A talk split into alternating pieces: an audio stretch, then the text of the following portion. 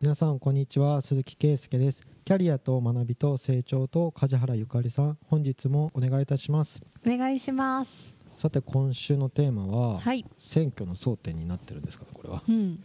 物価高でうん。生活が苦しいっていう。うんうん。でみんなの給与は増えないんですかっていう。うん。これ一概に簡単には増えないと思いますっていう答えがまず僕あるんですけど、うんでも僕お客さんから聞くのがうん。本当4月にその仕入れが高くなって原価。で1週間後にこうやっぱりサービス提供の時の価格を変えました、うん。でもなんか2週間後にまた違う業者が行ってきて、うん。もう一度に来いよみたいな感じでまた価格を上げれるのかとかそういう選択を4月とか5月なるほど。すごいお客さんから聞いたんですよ、うん。本当5月きつかったとか言って、うん。値上げしなくちゃいけなくてとか言って。でも従業員のね給与って生活いろんなものが値上げしてうん。従業員の給与は上げるんですかって。いやうん。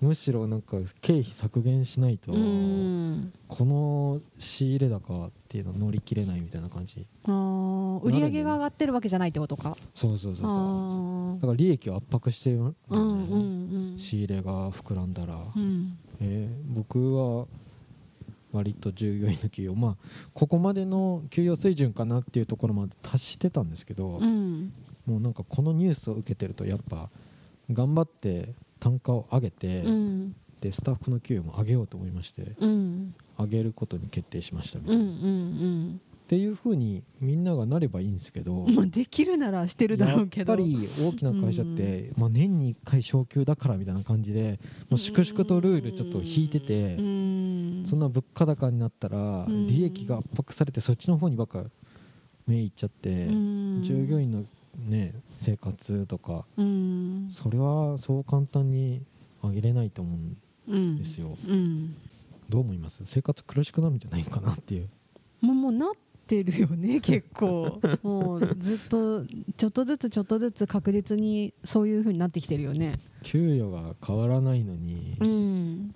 インフレがきついっていう。う、んこれねあの相対的に日本が貧乏っていうのをうん。うん最近ギター業界業界で楽器業界で知ったんですけどほアメリカのインフレがう、うん、すごくて、うん。で円安がダブルパンチで、はいはい。店頭価格がめっちゃ上がってるんですよああなるほギターが。どなのに円安ううん。の効果で海外の業者が日本の中古市場をボコボコ買ってるらしいんですよ。ああそうね、日本のサラリーマンがタバコを1ヶ月やめて、うん。もうちょっとして貯めたら買えるって待ってるうちに積極してたのに、うん。すいません。あのドバイから20本ガッて買われたんですよ。ヴィンテージがとか、うん。ええー？とか言って、うん。もう大量大量に買ってくなって、うん。中国かアメリカドバイが買買ってきますって言っていやもう物がないですみたいな。うん。で店頭価格も頑張って上げずに行きたいんですけどもう最初の新品価格がめっちゃ上がってるのでで今度中古にみんな来ちゃう。うん。その中古も上げないとやっていけないっていうふうに言ってて、うん。なのに日本人は買えないっていう。うん。そうね。きつい。これこれは、ねこれはまずいですよ。そうなんだよね。海外と比べると特にだよね。そうえ海外からしたらえジャパンヴィンテージこの値段で売ってんの？みたいな、うん。全然買う買うとか言って。そうなんだよね。日本はメンテナンスもいいしとか言って。うん。別に接客もいらないからボコボコ買うみたいな、うん。まとめ買いされてなくなりました店頭からみたういな、ん。本当にそう。めっちゃモヤモヤするんですよ。やべ今のうちに買っとかないといけないかなとか。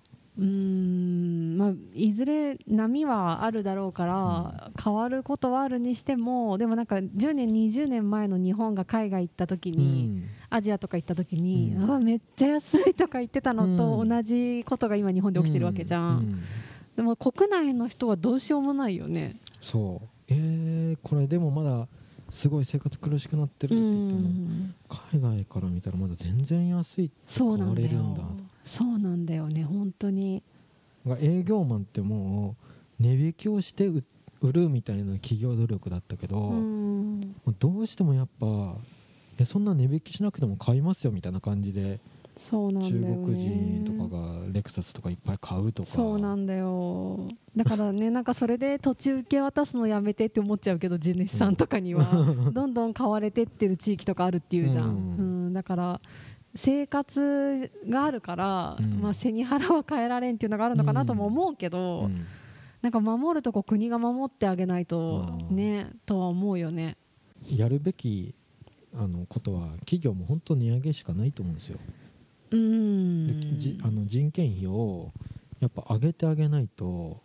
うん。でもうお客さんからこう値引きをして販売するみたいなスタンスをもうちょっとやめましょうみたいな、うん。その人はもうお客さんではないって思った方がいいと思うんですけどねでもなんかそしたらそれで生活できなくなっちゃう会社あるじゃん。そことの取引がなくなったらうん。困るっていう関係の中小なんて結構あると思うから。そうするとなんか言われたところとりあえず飲まないとみたいな悪循環から抜けられないっていう。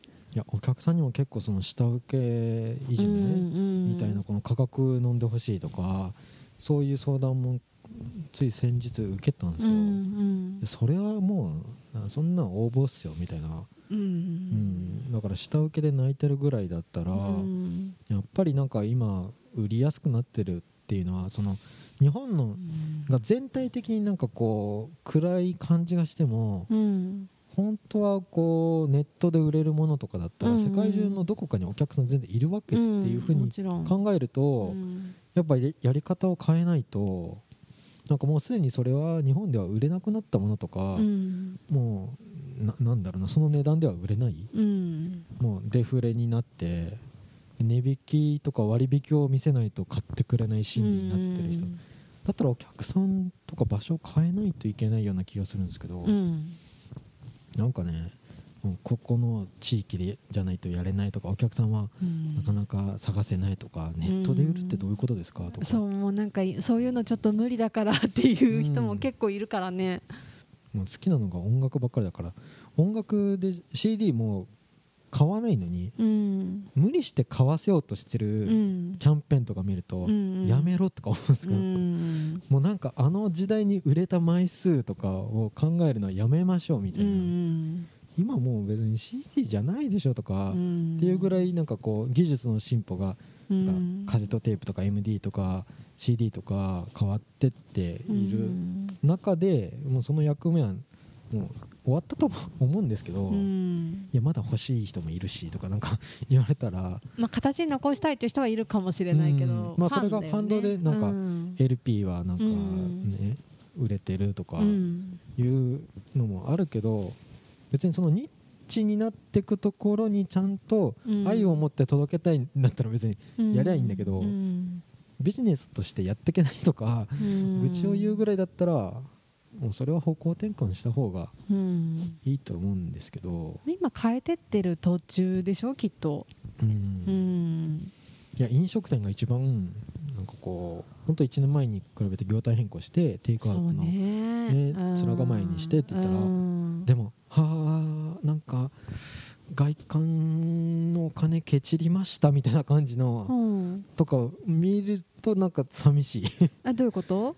いやその宴会用のお店だったのがうん。1階はもう全部テイクアウトの店にしたとかなんかやると、うんああまああーテイクアウトお弁当屋さんみたいな感じになったのを見て、うん。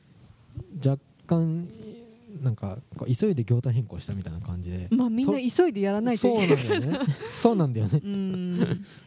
それもちょっとお金かなんかやっぱ客層が変わ変わるわけなんだよね、まあねうん。その接待用とか役所に近い地域にあって、で何十人とか団体客を取ってたお店が、もうテイクアウトで店先でお弁当を売るとか、うん。ちょっと店内のイートインがちょっとあるみたいな感じになると、うん。ちょっとやっぱライトな作りうに、ん。単価が下がったよみたいな、まあそりゃそうだろうね。そうっすよねみたいな。うんてかもう夜お客さん戻らないしみたいなこと言ってあでも今結構戻ってない？そう僕先月1回飲み会っていうかやったうんん何こいつらめっちゃ騒いでんじゃん客とか。うん普通好にきな人はめっちゃ。うんなんか全然みんな戻ったなって私この間思った。うん。うん。それでもなんか、まあ、僕が顧問先はなんかあの丸の内とかうん。蔦屋踊りっていうか役所近くのとこに数軒あって、まうん。あ、そういうところはもうもう行政としてはもうやらないっていうスタンスになってるんですよね、うんうんまあ、何かあったら責任取れないし。あまあね。ううん。んだからそういうのはちょっとかわいそうだなって思いながら、うん。ね、今更もうコロナ戻るとか戻らないっていう話をしてたら遅いわけで、うんなんか違うものを本当にやらないといけないと思うんですけど。違うもの？違うもの？うん。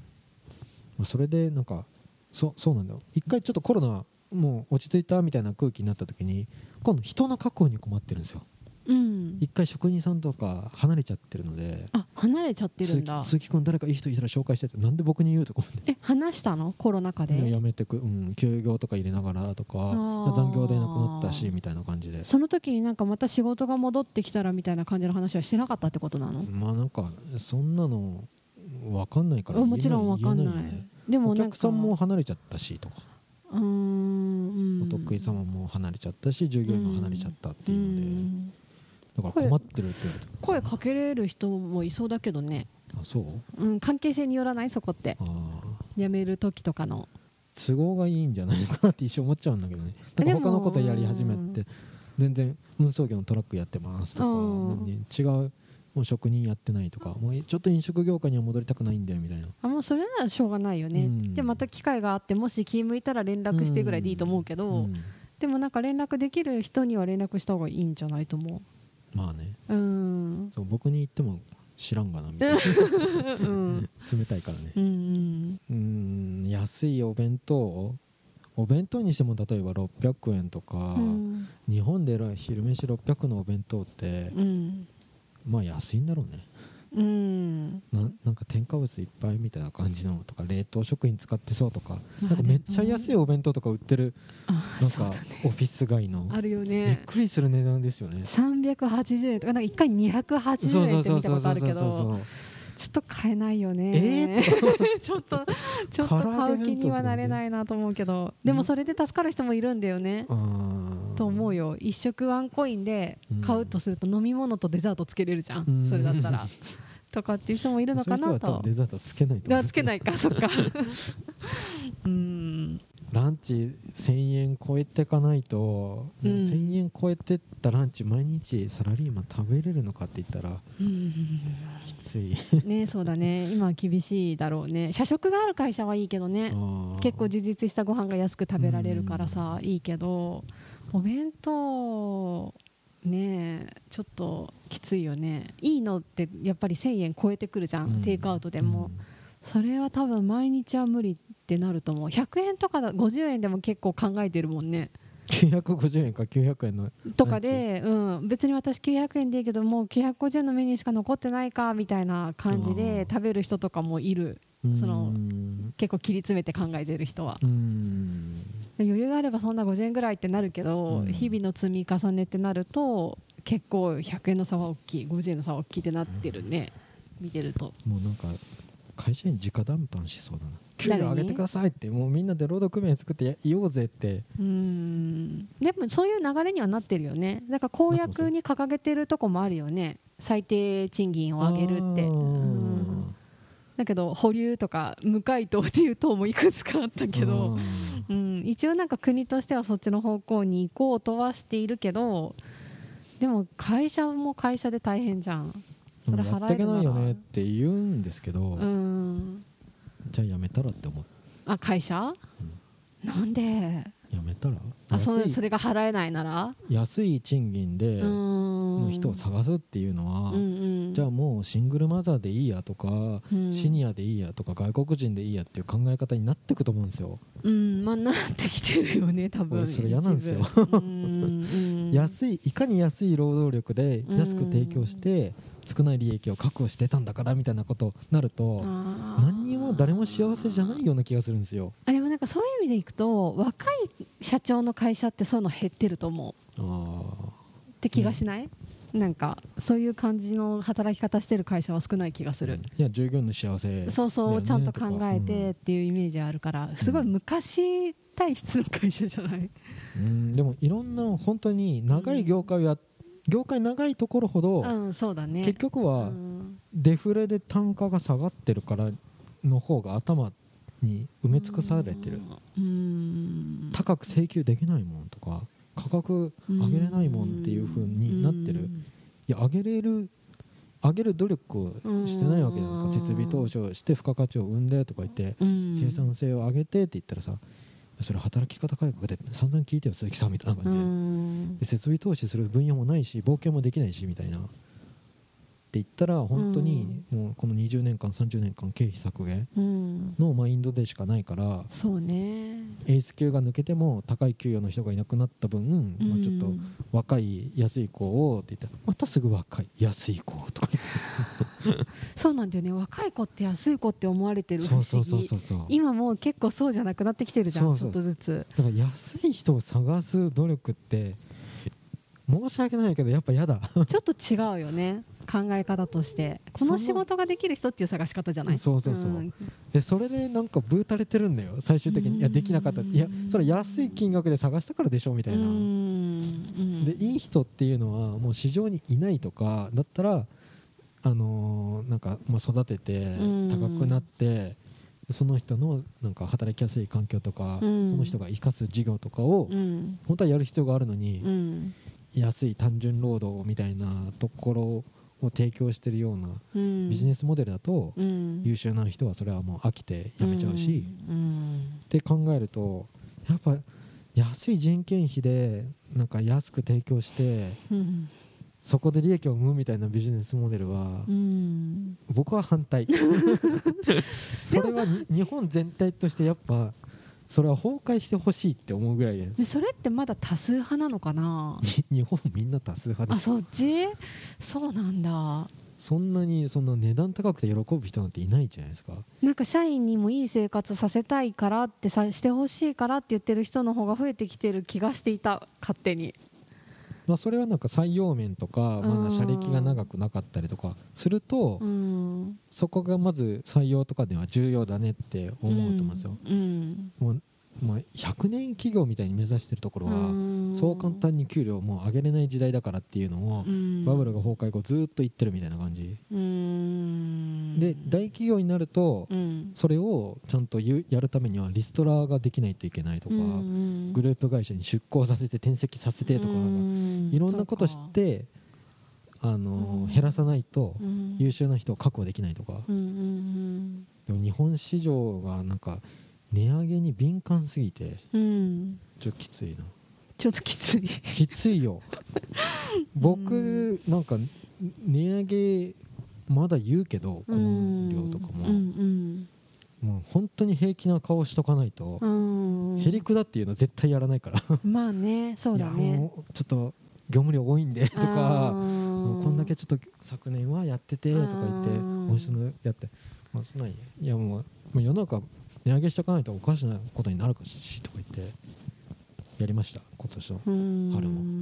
値上げを。値上げしてうん。従業員の給与も上げていかないと。そりゃそうだね。本当にいけないんですが。普通に鈴木さん去年と同じことやってるのに値上げしてきたみたいに。うん言われた？言われた言われてない。うん。僕だったらうん。ちょっと心の中で言いそうあ言われる側だったら自分でそれを言ってきた。ようこいつ値上げ言ってきたなみたいな。感じででも僕のキャラをまず顧問契約してる人ってのは多分そういう人なんですよ、うん。ああ鈴木さんでいいよみたいな感じで、別に今更変える気はないよとか思ってくれてるだろうなーって言うんですけど言われる側としては 同じことやってんじゃん。なんか付加価値を別に提供したわけじゃないですか。メニュー変えてなでも上質なメニュューを作ってー今度からちょっともっと濃いやり取りをしていきますからとか言って別にないもんそれは。ただ単純に値上げしただけ、いやなんか仕事に置き換えるとさそれってやってない人の方が多いような気がするけど、うん。普通にお店そうそう飲食店もそうだし、うん。どっかのクリニックみたいなところでも自費でやってるところとかでもそうなんだけど、なんかこの世の中の情勢で誠に勝手ながら何月何日より値上げいたしますとかうん。勝手にやってくるじゃん、うん。あれと一緒だよね、うん。別にやること何も変わってないけどあのいつの間にか勝手に上げられていくみたいな。そう だよね、うん確かにそうだね。平気な顔してやらないといけないと思って。うんうん そういう流れですって感じだもんね、うん。で言われたらあそっかふーんって感じだもんね。いやスタッフの人件費上げますんでとうん。そうだね。そういうのがあると言われたら納得だけど言われないと自分からあげましょうかなんて100%ないもんね。よう鈴木さん言ったなみたいな感じに 思われてもやるしかない。そうだよねそういう意味では会社を経営してる側がそういうことをやっていかないといけないよね、うん。うん確かに。それはそうだと思う。ん。う、うん、だから営業マンへの指示もね、うん。値引きはするなみたいに。そうね。値引きはね。安安安くないと買ってくれない人はもうお客さんじゃないって、うん。やっぱならないといけないと思います。多分ねやりたくてやれない人いっぱいいると思うよ。本当はやりたいよそりゃって言ってる人いっぱいいると思うよ。もう経費削減にね疲れすぎてる。うん。まあでも確かに今できてないところは、うん。そっちに持っていくための動きをしていくべきだよね。ちょっとずつでも。うん。もう本当に。うん、それはもう価格の比較だから価格 .com の話だいぶ前にしたことあったと思うけどさ、はいは比較されて負けたからダメみたいなところに巻き込まれたら終わるじゃん、うん。らそうじゃない付加価値つけていかないとダメだよね。ううん。ん、それはそう思いやメンタル強いなって。受け取られるかもしれないけど、ううん。いやこれはなんか人を雇用してるとしうん。身としてはうんやらなくちゃいけないことだねだと思ってるんですよね。確かに。それはそう思うんということでなんかまあ自分が例えば上司とかにしても経営者にしてもやっぱこれから例えば自分の下の世代とかうん。後輩とかの給与を上げてやる努力が上には絶対必要な気がするんだよね。あいいこと言うじゃん。それえ声を大にして言ってあげなよ。それ大事だよ。すごい大事。うん。本当そう思う。ん。ということで、うん。皆さんまあ、いいインフレになるように、うね自分たちでできる動きをやっていかないとね。うん。うん。そう思います。頑張って海外旅行高くても行ってくださいっていう。そうだね しみったれたこと言わずに アジアに勘弁しときましたみたいな。違う。この間ちょっとごめん全然話飛ぶけどさ この間燃油サーチャージ代がすごい価格になっててん。56万どっか行く時に取られるってなっててさ、はい。日本から行く時に、はあこれも円安の影響かとか思いながらしばらく行けないなって思ってた。頑張って頑張って、ね頑張って今行けって言われ好きなものだかてらとか言って。好きなものはいくらでも行かないつもり行きますよみたいな ねちょっとでも考えてはい。はい。うん。じゃあ今週は以上とさせていただきます、はい。ありがとうございました。ありがとうございました